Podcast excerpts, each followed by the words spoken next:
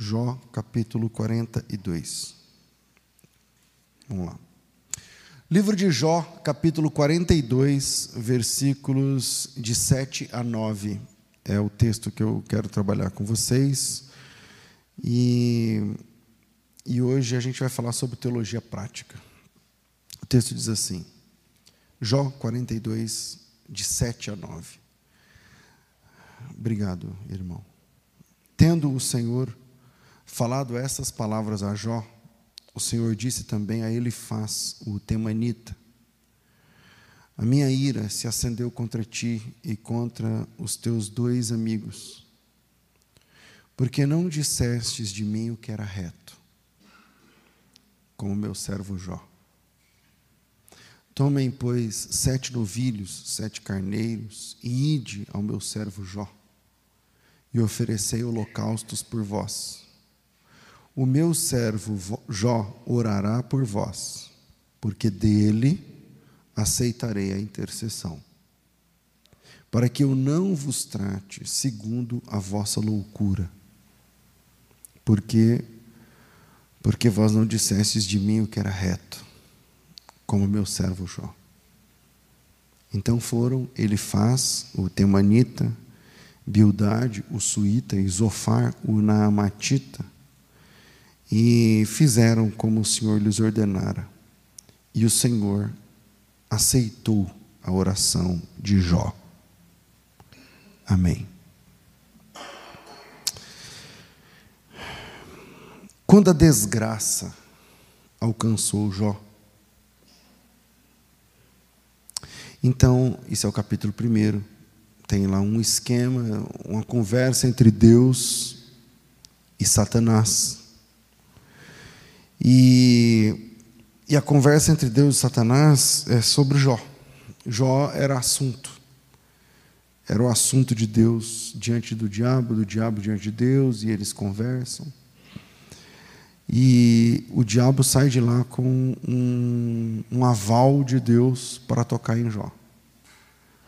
Não satisfeito, no próximo capítulo tem uma outra conversa e o diabo pede mais, um campo de ação maior ainda, sobre Jó, ele que já tinha tocado nos bens, na família, no dinheiro, na casa, nos filhos, agora vai falar sobre a saúde de Jó. E ele tem esse aval. E, e o Jó cai em desgraça. Quando a gente lida com revés, uma perda, uma doença, um, um luto, uma desgraça, a gente é, sempre tem a nossa dor, porque é a nossa dor, então é a minha dor. E se é a minha dor, você meio que não tem autoridade para dizer o quanto eu devo ou não devo chorar, o quanto eu devo ou não devo reclamar, porque a dor é minha, dói em mim. E há, com o passar do tempo, esse, essa obrigatoriedade do respeito pela dor do outro. E e quando a desgraça alcança alguém de nós, é muito, é muito difícil você lidar com o revés na vida de outra pessoa, porque você não está na pele dela 24 horas. Você não sente o que ela sente. Então é fácil relativizar, é fácil, ah, isso é bobagem, toca, pra, toca em frente, não sei o quê. Mas não é você que dorme na pele daquela pessoa. E e o Jó, quando. E, e, quando a gente pensa em, como eu disse, em desgraça, em perda, em revés, em, em, em situações assim, adversidades, luta, prova, batalha, falência, perdeu, golpe, alguns irmãos que caem em golpe, golpes grandes, enfim. É, eu sempre penso no Jó, porque o Jó, ele eu não sei aqui quem teve o dissabor de ter de enterrar um filho. Tem alguém? Levanta a mão. Aqui agora. É, tem a Silene. Mas o filho não tinha nascido ainda. Tem alguém que viveu, um filho viveu e teve uma história e teve. É, mas vocês devem conhecer alguém. é, não deve ser fácil. A irmã da Vanessa viveu isso agora. No dia que eu cheguei de Israel, no dia. Ela me buscou no aeroporto, era madrugada, não era aqui, ó, três, no aeroporto, é, duas, três da manhã. E chegando em casa, já eram umas quatro e meia, ela veio falando: Ah, o Gu é um sobrinho nosso, que quantos anos? 30. Tinha feito 30 anos naqueles dias. Enquanto eu estava em Israel, ele fez 30 anos. E ela falou: ah, ele está ruim, eu não sei não, está desenganado, tal, não sei o que. Eu falei, com 30 anos, mas o que aconteceu? Não, porque o estômago lá, não sei o que, que era, tal. Eu falei, beleza, chegamos em casa, tomei aquele banho de viagem que demora, tal. Antes de dormir, isso já era umas 5 e meia da manhã, chegou a notícia que ele tinha morrido. Então, a gente, eu, no caso, que tinha chegado de viagem de, sei lá, 15 horas, não dormi, tomei banho, entrei no carro de novo e vamos para o velório, vamos enfrentar agora. Velório, choro, perda, não é fácil. E aí eu sempre penso em Jó, porque a minha cunhada enterrou, ela tem, ela foi mãe de quatro e enterrou um agora.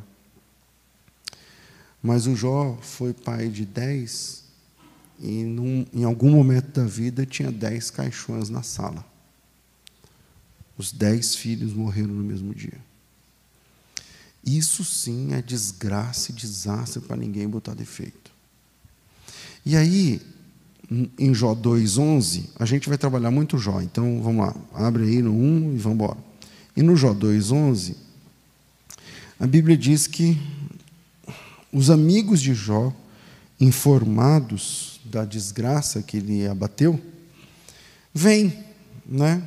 É aí que chegam os amigos de Jó e tentam entender o drama de Jó através dessas conversas que começam aqui no capítulo 4, porque o capítulo 3 é o Jó praticamente falando, começa no capítulo 4 e vai até o capítulo 37 as falas dos amigos de Jó, e às vezes acusando Jó, e o Jó meio que se defendendo.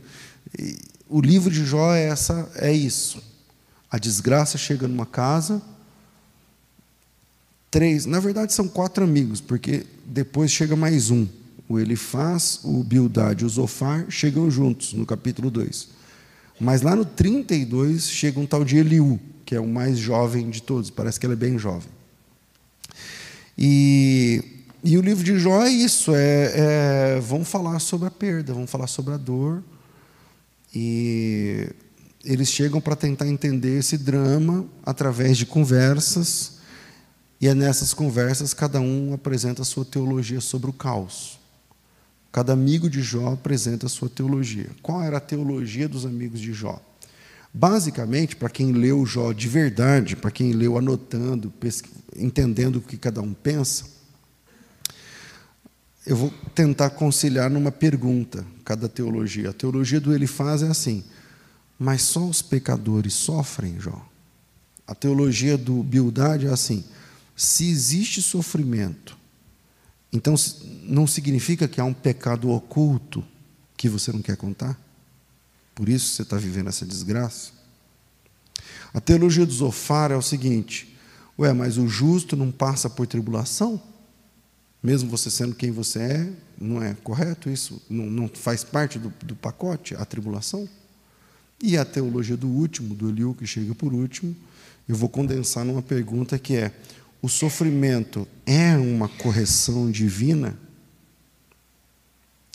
Ele faz Bildade, Zofar e Eliú. Destes quatro, Deus castigou três. Porque Deus fala no capítulo 1 e capítulo 2 de Jó, e depois acabou.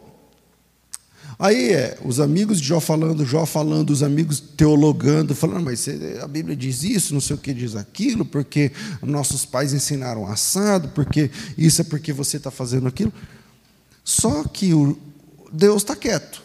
E aí o Jó fala, o Jó se defende, o Jó ataca, o Jó também tal, e aí um, um, que tinha falado, o Jó falou, agora responde, e é todo um diálogo entre Jó e seus amigos, e Deus quieto. E aí no capítulo 38, Deus fala pela primeira vez a Jó, depois da desgraça.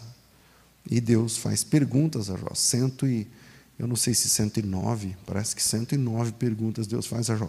Todas elas retóricas, todas elas impossíveis de serem respondidas.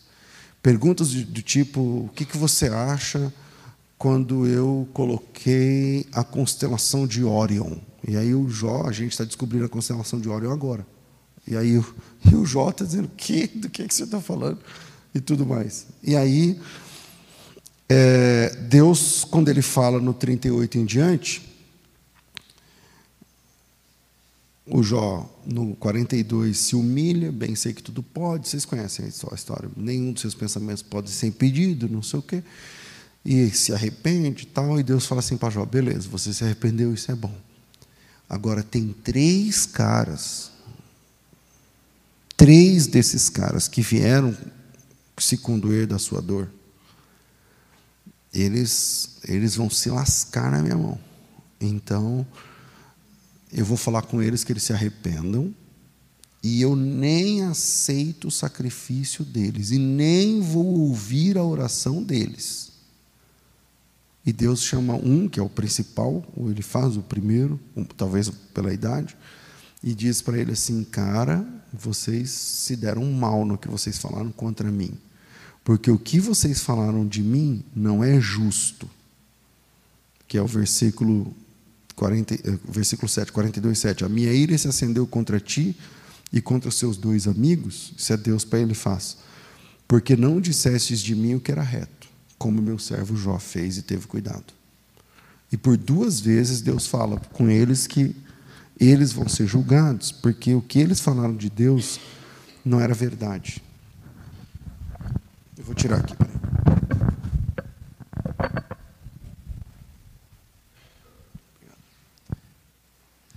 Porque o que eles falaram de Deus não era verdade. E, o, e a teologia deles estava comprometida. Então, vamos lá. No capítulo 1, Deus fala com Jó. Desculpa, Deus fala com Satanás sobre Jó. E aí começa o revés na vida de Jó. É, até o décimo versículo, mais ou menos. Depois do. No capítulo 3, versículo 10 em diante, o Jó faz perguntas a Deus. Primeiro, no capítulo 3, o Jó amaldiçoa. Do, do, vamos pensar no capítulo 3. 1 e 2 é Deus falando com o diabo e liberando o diabo para tocar em Jó. O capítulo 3, Jó começa amaldiçoando o dia do seu nascimento, do versículo 1 ao 10.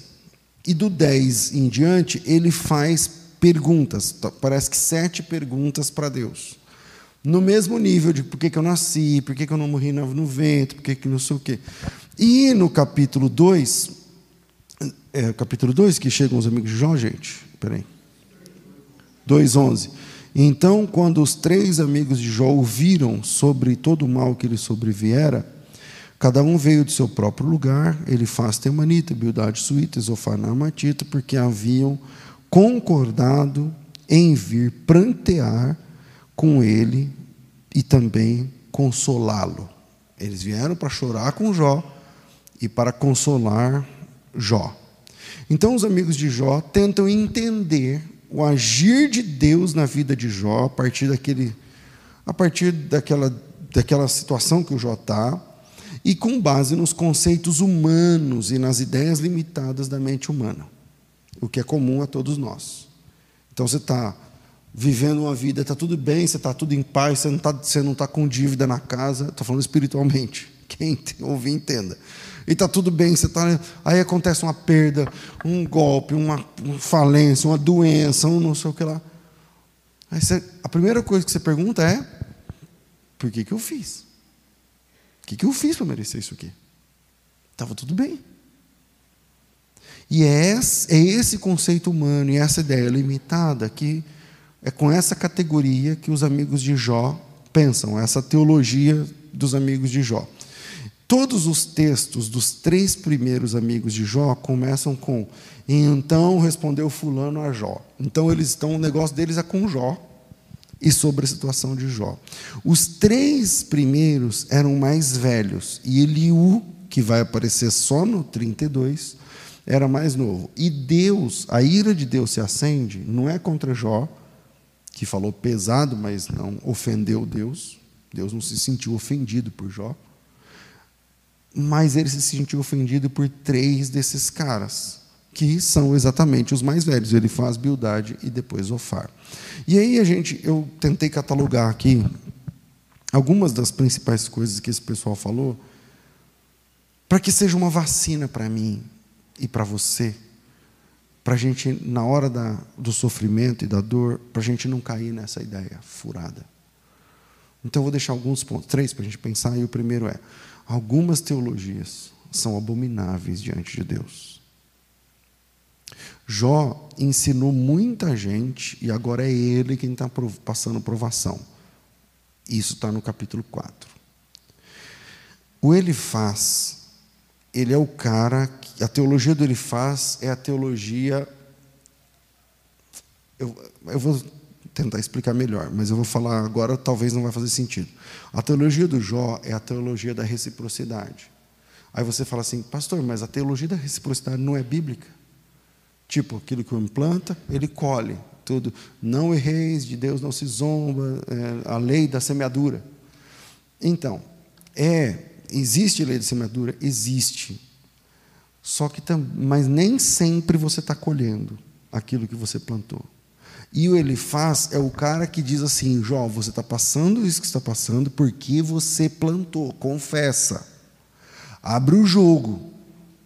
Isso, Jó, capítulo 4, versículo 8, por exemplo, o Elifaz diz assim: é, Como eu tenho visto os que lavram iniquidade, semeiam maldade, colhem a mesma coisa. Só que ele está falando isso para o Jó que está na desgraça. Você está entendendo? Na teologia do Elifaz, eu vou tentar apresentar a teologia desse cara. É, anjos e homens são imperfeitos. Jó capítulo 4, versículo 18. Na cabeça, na teologia do Elifaz, o Jó deveria aguentar, porque o seu problema era uma questão de disciplina de Deus. Jó 4,17. Ele vai dizer o seguinte: vamos lá. Essa Bíblia aqui, antes da pandemia, ela era uma coisa, agora a letra diminuiu devido ao novo coronavírus. a letra vai sumindo. Então, peraí. É Jó 4,17. Será o homem mortal mais justo do que Deus? Será o homem mais puro do que o seu Criador? Na cabeça de Elifaz, Deus permite é, que, isso acontece, mas é em pagamento alguma coisa que o Jó fez. E aí o Jó vai responder ele diz assim, mas eu não. As respostas de Jó, depois da conversa com ele faz, ele falou assim, cara, eu, eu não sei, então eu, eu nunca olhei para alguém com pensamento impuro, eu nunca cobrei eh, juros, eu nunca é, dei paguei o, o, mal com o mal. Eu, eu nunca. Eu sou esse cara, Deus me conhece, eu sou esse cara, Deus me conhece. Para mim estava tudo bem e tal. E aí o ele faz vai aumentando. O erro de ele faz foi pensar que Deus opera apenas na lei, causa e efeito, esquecendo-se dos outros atributos de Deus. E esse é um erro nosso. Está tudo bem com a gente, aconteceu um revés, mas por que Deus fez isso comigo? Só que a gente só pergunta por quê quando é alguma coisa ruim. Quando é alguma coisa boa, ninguém quer saber por quê. Ninguém quer saber por quê. O cara chega lá e fala assim: seu salário dobrou. Você não quer, você nem ora mais. Fala, meu, agora é comigo mesmo. Salário dobrou? Dobrou. Eu já sei o que eu vou fazer com a outra parte. Mas quando o cara chega e fala assim, seu salário vai cair pela metade. Por quê? Por quê? Por que, que Deus está fazendo isso comigo? Por que, que Deus. Quer dizer, de tudo que acontece de ruim, Deus tem de se explicar para você por que, que Ele está tirando. Mas de tudo que aconteceu de bom, você nunca perguntou para Deus por quê. E essa teologia do Elifaz é a teologia que entende que Deus opera apenas na causa e no efeito. Ou seja, Deus tem de explicar para mim direitinho tudo que eu perdi, porque tem que ter alguma causa em mim que autorizou Deus a tocar na, na minha saúde, ou no meu bem, ou no meu filho, ou em coisa parecida. E Jó quase foi influenciado por essa ideia, porque no capítulo 30, versículo 6 ele fala: se eu fizer o bem, eu vou viver bem, se eu não fizer o bem, eu vou. E ele quase entra nesse negócio. E Deus, lá no fim, fala assim: olha, eu estou contra o que ele faz, falou, porque o que ele falou de mim não era justo. A nossa mente funciona, às vezes, de forma engessada, como a mente de ele faz. E a nossa teologia é geralmente essa teologia do causa e efeito. Me dá que recebe, faz para receber de volta, pensando que Deus age sem misericórdia. Ele faz, diz que Jó não conhecia mais de Deus do que ele próprio conhecia e os anciãos conheciam, porque ele faz era velho. Isso está em Jó 15, 9 e 10. O Elifaz fala assim para Jó: Cara, você acha que você conhece mais de Deus do que eu? Então, e conhecia. e o Jó conhecia. Às vezes você você você não sabe de quem diante de quem que você está, você não sabe para você se vangloriar. E essa teologia é a teologia do Elifaz. Ontem a gente tinha um debate com o padre. Não sei quem assistiu. Lá pelas tantas o padre falou assim: é, mas aí eu estou sem o meu computador. aí é, é, fácil debater comigo, porque vocês dois estão cada um com um computador. Eu estava com o computador vendo o YouTube, né? Porque eu fico vendo os comentários, tal, eu não estava no debate. E aí e ele falou, é, porque se eu tivesse com o meu computador, eu ia mostrar para você, por exemplo, que Deus, inclusive, tem uma esposa. Vocês viram essa parte? Rapaz, ainda bem que ele não trouxe o computador. Senão Deus ia ter uma esposa. Se alguém achar esse computador, Deus vai ter uma esposa na hora. Entendeu? É sorte nossa que ele não veio com o computador. Aí eu falei, como é que é? Ele falou, não, porque. Mas isso tem que saber hebraico, não sei o que. Ela olhando para mim, e o cara que estava debatendo com ele era o meu professor, entendeu? E aí eu falei, tá bom. Então, às vezes, você não sabe de quem, diante de quem que você está. Esse cara, ele, é, tudo bem, ele é padre, não sei o quê, tá bom, ele acha que ele sabe hebraico, tá, quantos milhares de alunos de hebraico eu já ensinei? Ele não sabe. E o ele faz tem essa teologia. Do capítulo 15, 9, ele diz assim, cara, eu sou melhor do que Jó, eu sou melhor do que todo mundo, e você não é melhor do que eu, do que os anciãos. Vamos para o próximo. Bildade.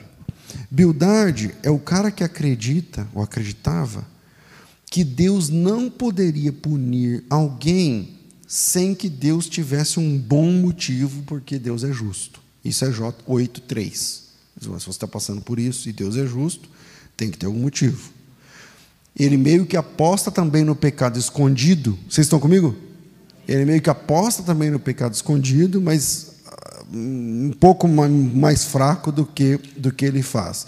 E Bildade chega arrebentando Jó e dizendo que os filhos de Jó morreram porque eles pecaram e porque eles tinham alguma coisa oculta que nem o Jó sabia, capítulo 8, versículo 4.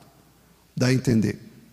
Bildade achava que Jó não era puro e reto e que devia mudar sua forma de ser.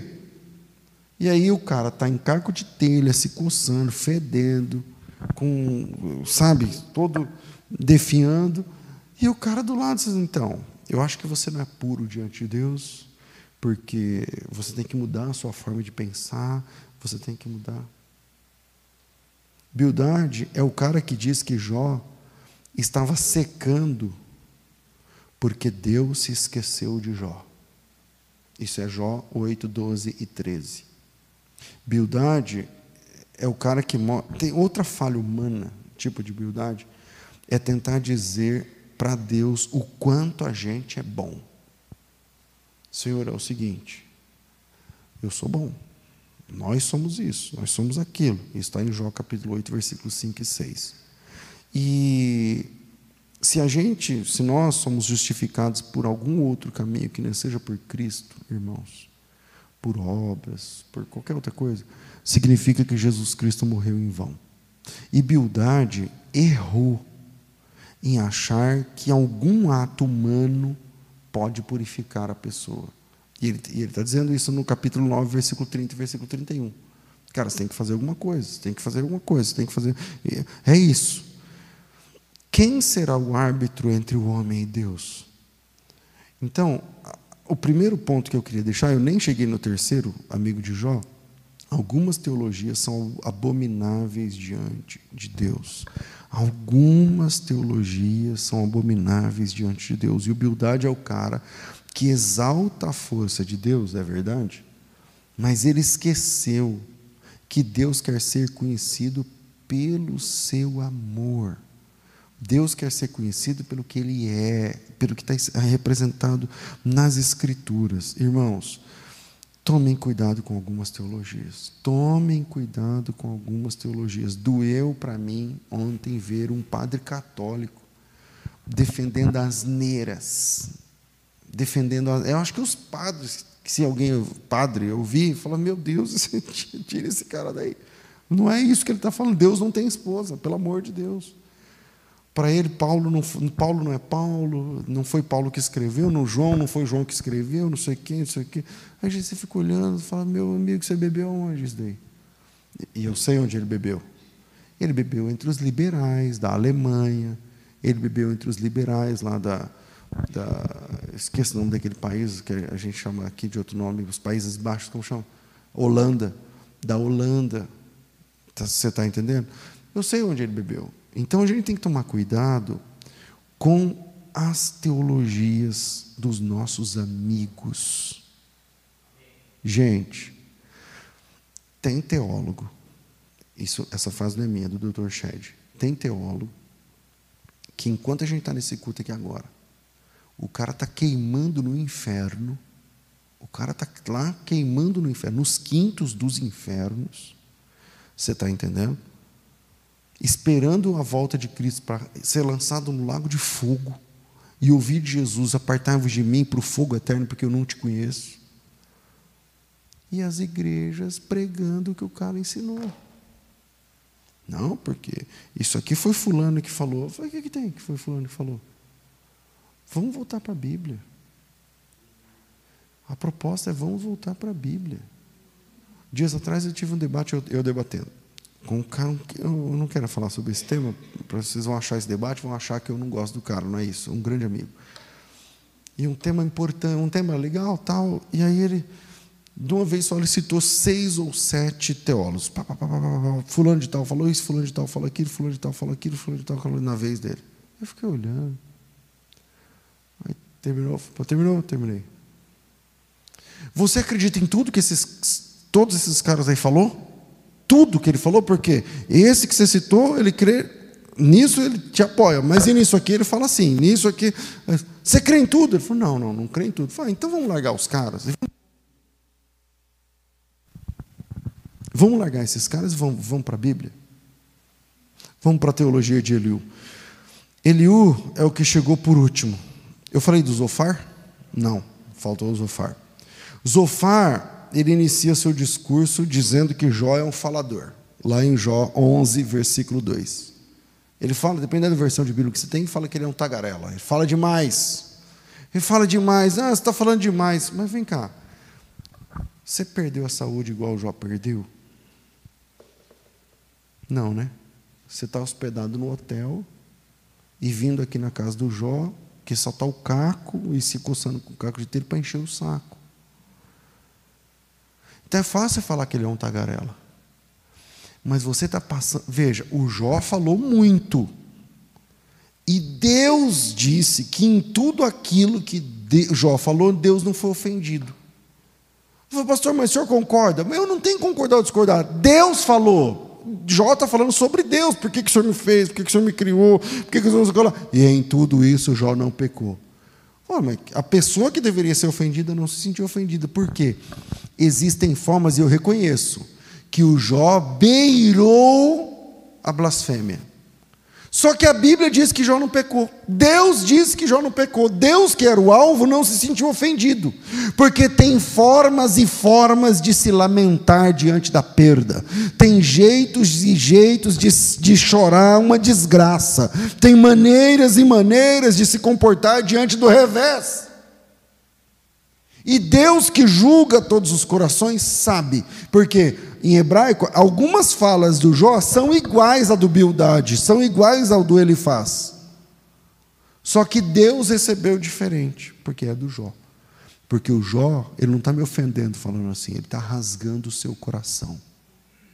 E na graça, irmãos, há espaço para você rasgar o seu coração diante de Deus, para você abrir a sua alma em lamento diante de Deus. Não tenha vergonha, não tenha medo porque Deus conhece o seu coração. A Bíblia diz que nós nem sabemos orar como convém, mas o Espírito Santo, ele corrige, ele meio que corrige as nossas orações com gemidos inexprimíveis. Em Jó 11, o Zofar já começa dizendo que o Jó é um tagarela. Em Jó 20, 20 versículo 4, o Zofar trouxe um entendimento certo acerca do ímpio. Vale a pena ler Jó 20. Porque ele fala sobre o, começo e o fim do ímpio, quem foca na riqueza, na prosperidade, não sei o que lá, legal, ponto para o Zofar. Mas no capítulo 11, o Zofar aplica a perda da. O capítulo 11, o, Zofar acusa Jó de querer ser mais sábio do que Deus, no versículo 8. Então, mas por que, que está acusando Jó de ser mais sábio do que Deus? Você está na pele do cara? Não está. Na hora que é assim, ó, a gente tem que tomar cuidado quando a gente está lá em cima ou quando a gente está lá embaixo, com as pessoas que estão à nossa volta. Você está lá em cima, tá? Vai ter gente aproveitador. Você está lá embaixo, tá? Vai ter gente que vai exagerar no conselho, na consolação, no conforto. Então a gente tem que se voltar para a palavra de Deus. O Zofar é o cara que pensa que no debate entre Deus e Jó, o Senhor ia ficar contra Jó. E ele diz isso lá no capítulo 11, versículos 5 e 6. Aí o Jó responde a Zofar, dizendo que o conhecimento do Jó era, era comum, que todos conheciam o que ele estava falando, a vida dele, o que ele vivia. O Jó responde às acusações, dizendo que os seus amigos aplicavam uma. Eh, exageravam quando eles falavam do, do que Jó estava passando, no capítulo 13, versículo 4, Jó faz isso. E no fundo, Jó desejava um conhecimento de Deus que somente o Senhor poderia dar. Somente Deus sabe, somente Deus conhece, irmão. O máximo que eu. Pastor, tá, e na hora do velório, o que, que você faz? Na hora do velório, você chega lá e chora junto. Adianta você querer ter o lugar em hora de velório, na perda? Adianta você, não, irmão, mas é porque você fez isso, é porque você fez aquilo. Não, às vezes o cara não fez nada. E o livro de Jó está aqui para isso. Um dia Jesus estava passando, tinha um cara cego, e ele era cego de nascença. Isso é João, João 9, né? João 9, só cego de nascença? É. E aí eu, os caras perguntaram, Senhor, quem pecou, esse ou seus pais, para que ele nascesse assim? E Jesus falou, ninguém. Ninguém pecou. Ele nasceu assim para que nele se manifestem as obras de Deus. E aí Jesus cura o cara. Aí você pergunta, pastor, tá, e quando o cara não é curado? Então, quem disse que a obra de Deus é sempre manifestada na cura? Nem sempre. Deus ele tem mais informações do que nós. Às vezes, terça passada, anteontem fez uma semana. Eu estava com a agenda cheia, eu não sabia. Eu, eu olhei para a Vanessa no fim da semana. Eu falei: caramba, essa semana que vem agora, eu vou chegar em casa meia-noite todo dia. Eu, ela falou: como? Aí eu falei: ó, tal dia eu vou estar em tal lugar, tal dia em tal lugar, tal dia em tal lugar, tal dia em tal lugar, tal dia em tal lugar. Ela falou: é verdade, não foi? Semana passada? Eu falei: meu Deus, eu sei que de quinta para domingo, eu preguei quinta, sexta, sábado, domingo, mas eram quatro dias, mas eu preguei sete, em sete lugares. Em quatro dias. Enfim. Aí, um desses lugares era uma terça-feira lá na igreja do pessoal do Quarteto Alfa. Cheguei lá para ministrar e tal, preguei. E falando sobre dificuldades, sem, sem querer expor, né? estávamos ali diante de uma situação de um, um pedido de oração importante. O que, que você faz diante de um pedido de oração importante? Você ora, irmão. Não tenta entrar na perda das pessoas se você não é bem-vindo. Você ora. E não aceite que as pessoas entrem na sua dor se eles não são bem-vindos para você. Receba apenas a oração. A gente tem que aprender esse princípio, porque o Jó começa a receber amigos E esses amigos são chamados de amigos, mas o que eles faz, fazem com Jó e o que eles falam de Jó piora a situação do Jó. Eu sei que eles tentam ajudar. Quando eu leio esses amigos de Jó, muitas coisas que eles falam têm razão, tá? Muitas coisas que eles falam têm razão, eu concordo, está na teologia certa. Mas algumas coisas que eles erraram, quem disse isso foi Deus no final. No final de tudo, Deus mudou a sorte de Jó e falou assim para Jó: e esses amigos seus aí? Dos quatro, três. Ou você ora por eles, ou eu vou tratar com eles. E Deus chamou ele faz, que é o mais velho, e falou assim: então, eu não aceito nem a oração de vocês, porque o que vocês falam de mim, a dor do Jó, está errado. Acelerando por causa do horário. Eliú, Eliú era o amigo mais novo. Jó 32,6, ele chega meio que pedindo desculpa, porque ele chega depois, mas ele chega depois, mas não, é, não sei se ele chegou depois exatamente, ou que ele começou a falar depois, justamente por ser mais jovem. Jó 32, é, então os três homens cessaram de responder a Jó, porque ele era justo pelos seus próprios olhos, é, porque, era, porque ele era justo aos seus próprios olhos. E acendeu-se a ira de Eliú, filho de Baraquel, o Buzita, da família de Rão, contra Jó e se acendeu a sua ira porque ele se justificava por si mesmo mais do que por Deus. Também contra os seus três amigos a sua ira se acendeu porque eles não haviam achado resposta e ainda assim estavam condenando Jó. E aí, versículo 4: Ora, Eliú esperou até que Jó terminasse de falar, porque eles eram mais velhos do que ele. Quando Eliú viu que não havia resposta da boca desses três, então a sua ira se acendeu. E aí a ira do um dos pontos da ira de Eliú se acender é porque eles viram, ele viu que os amigos de Jó não tinham resposta, e que Jó não tinha culpa, mesmo assim eles estavam se levantando contra Jó. E Eliú, por ser o amigo mais novo, se revolta contra tudo isso e fala por último. Ele apresenta um Deus soberano que não deve explicações. Jó 33, versículos 13 e 14. Depois você lê Jó 33, vale a pena. Um Deus que é soberano e que não deve explicação a ninguém.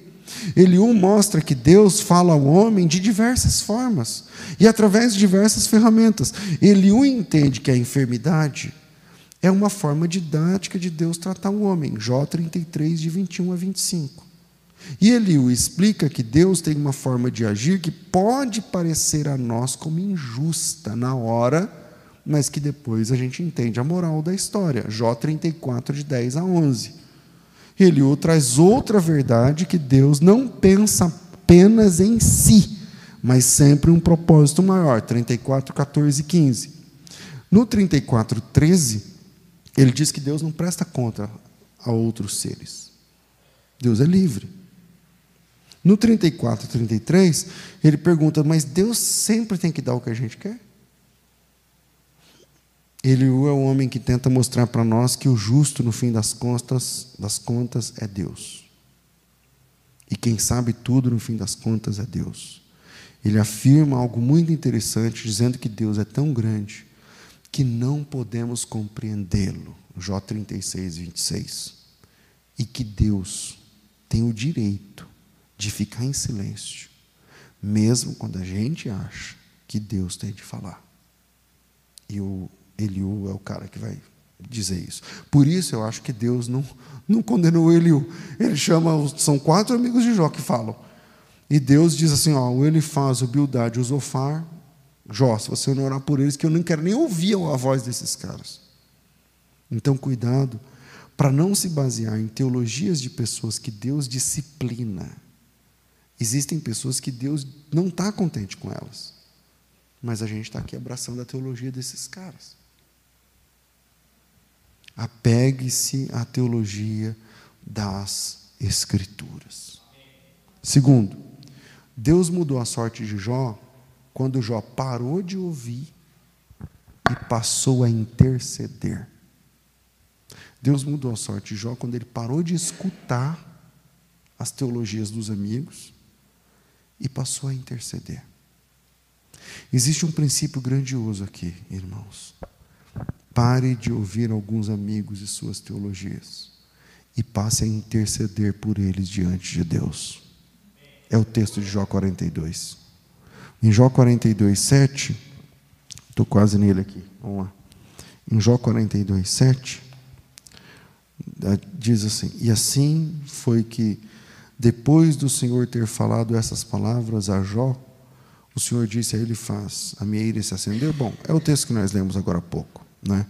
A minha ira se acendeu contra ti, contra os seus dois amigos, não sei o que e tal. E aí, lá na frente, no versículo 9, 10, mudou o Senhor a sorte de Jó quando ele orava pelos seus amigos. Então, vocês entenderam que a gente sempre conhece esses textos, porque tem nas músicas, os pregadores citam, mas agora a gente está esmiuçando um pouco melhor. Vocês entendem que o Jó passou o tempo todo ouvindo teologias dos amigos e tentando se justificar, tentando se justificar, tentando se justificar, perguntando para Deus por que Deus não falava nada, e Deus não falava nada, e, e, e, sei, e aí Deus responde. Quando Deus responde, todo mundo cala a boca.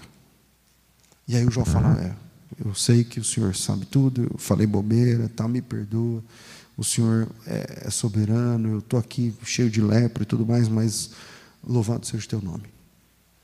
E aí Deus fala assim: então agora você vai orar pelos caras, por esses seus amigos. Como eu disse há pouco, alguns teólogos estão no inferno e algumas pessoas aqui lutando para defender suas ideias.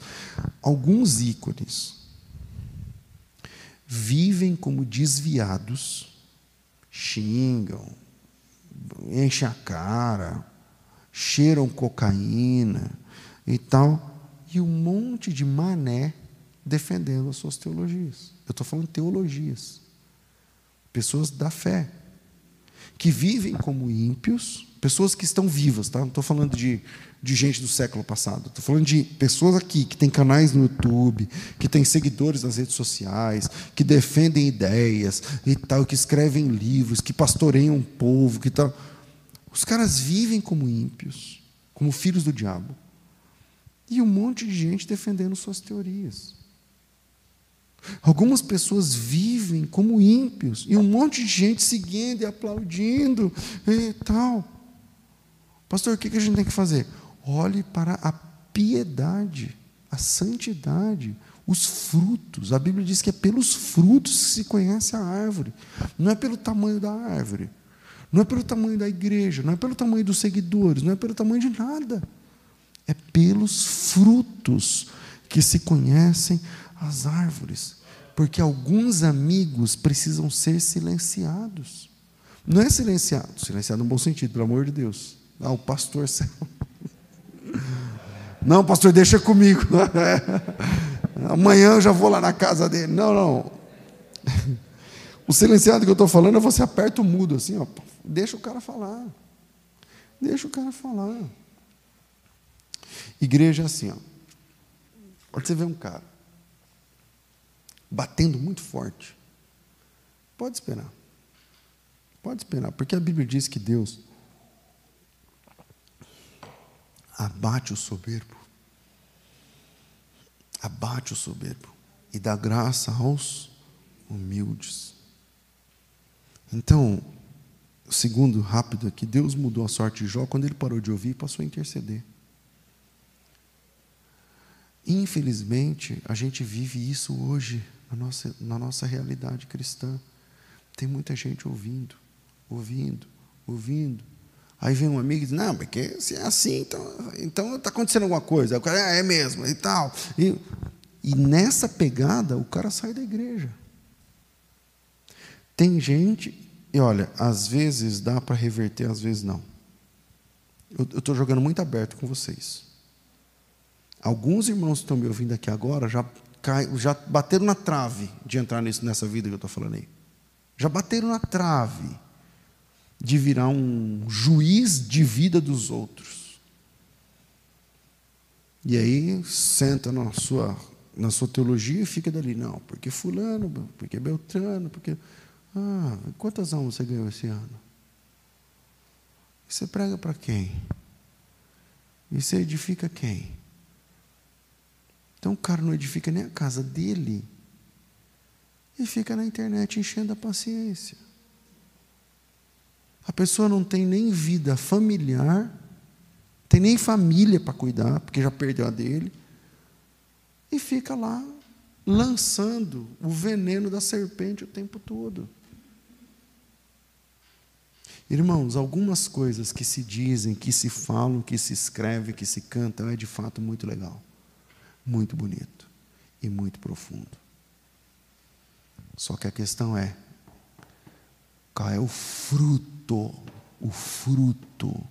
Hoje é culto de instrução bíblica. É muito legal ver pregadores itinerantes. Deixa eu contar um negócio aqui para vocês. Esses caras pregam seis mensagens o resto da vida. Sete, oito pregações durante anos e anos a fio. O bom é escutar pastor que, que anda com a ovelha, que caminha com a ovelha. É o arroz e feijão que sustenta. É gostoso comer uma, uma picanha, não é? Mas você come picanha todo dia? Não.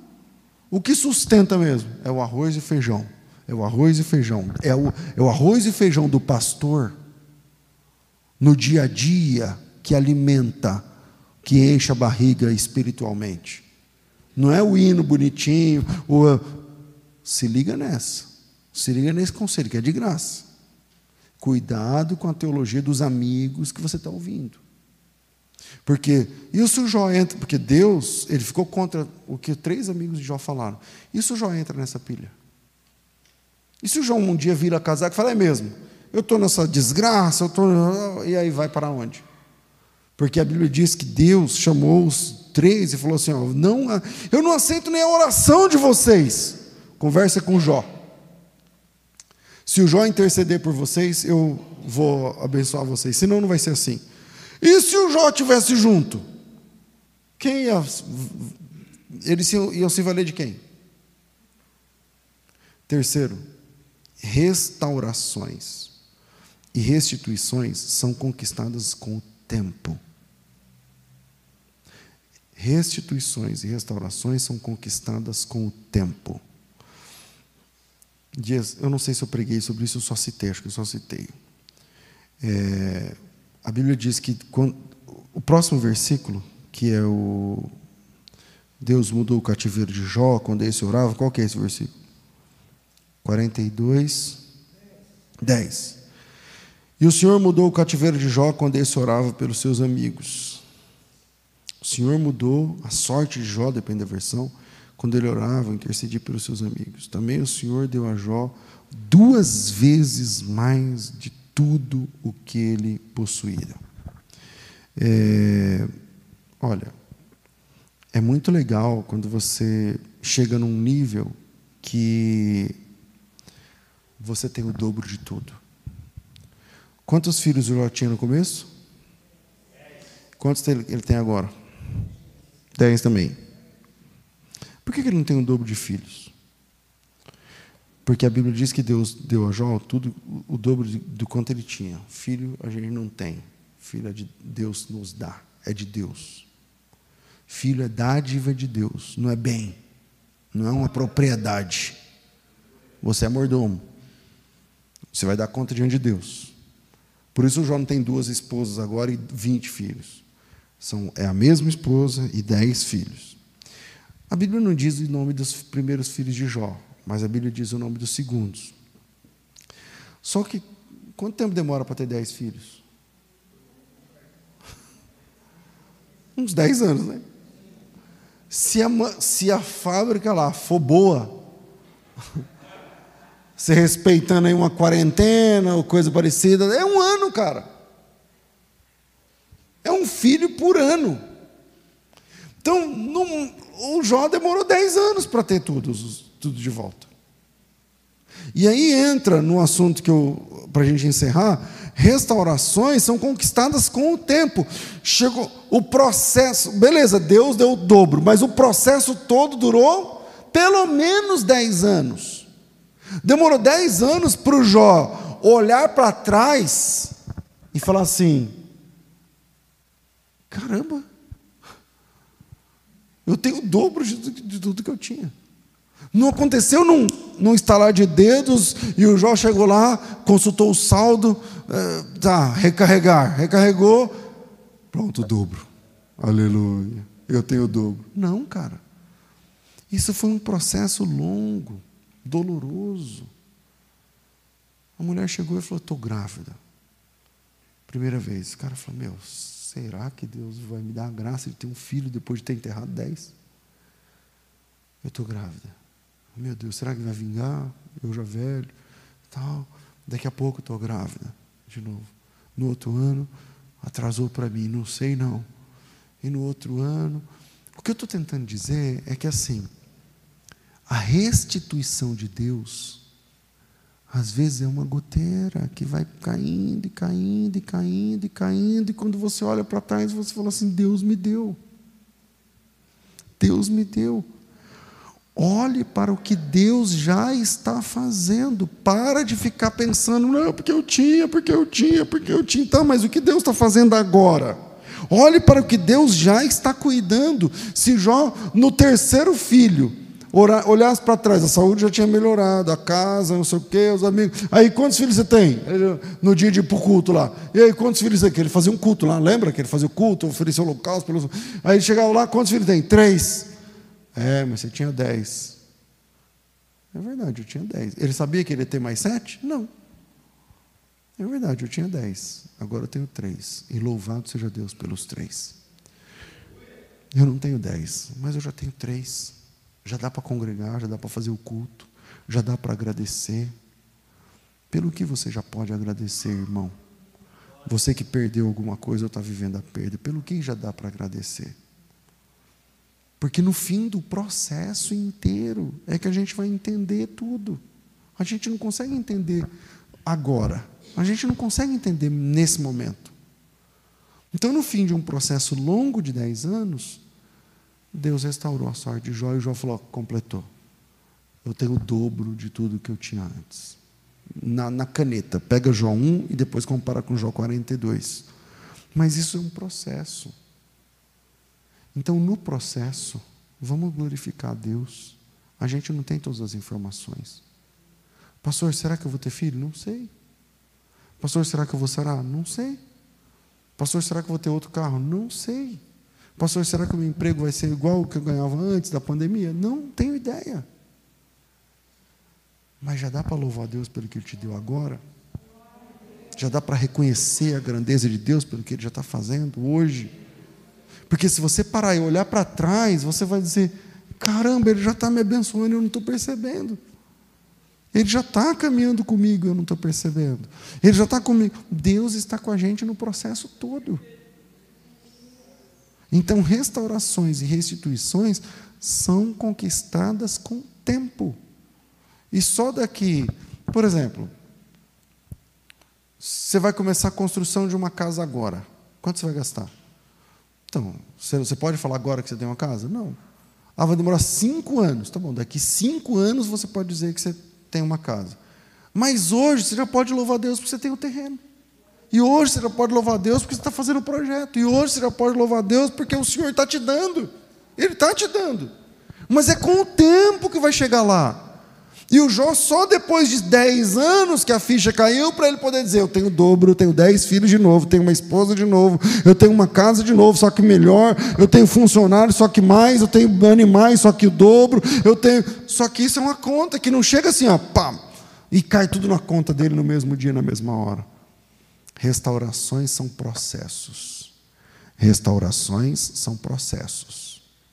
E esse processo pode levar anos e anos.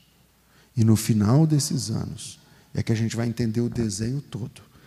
Por hora, glorifique a Deus pelo que você tem. Por hora, louve a Deus pelo que Ele já te deu. Exalte a Deus pelo que você já pode fazer agora. O que, que você pode fazer agora? Então faça louvando a Deus. Tem gente que não pode fazer por cento de que você pode. Ah, mas eu, eu, antes eu podia isso, agora eu não posso. Mas e o que você pode? O que está na sua. O que, que você pode fazer hoje? Deus abençoe vocês, em nome de Jesus. Aleluia. Vamos ficar de pé, minha gente.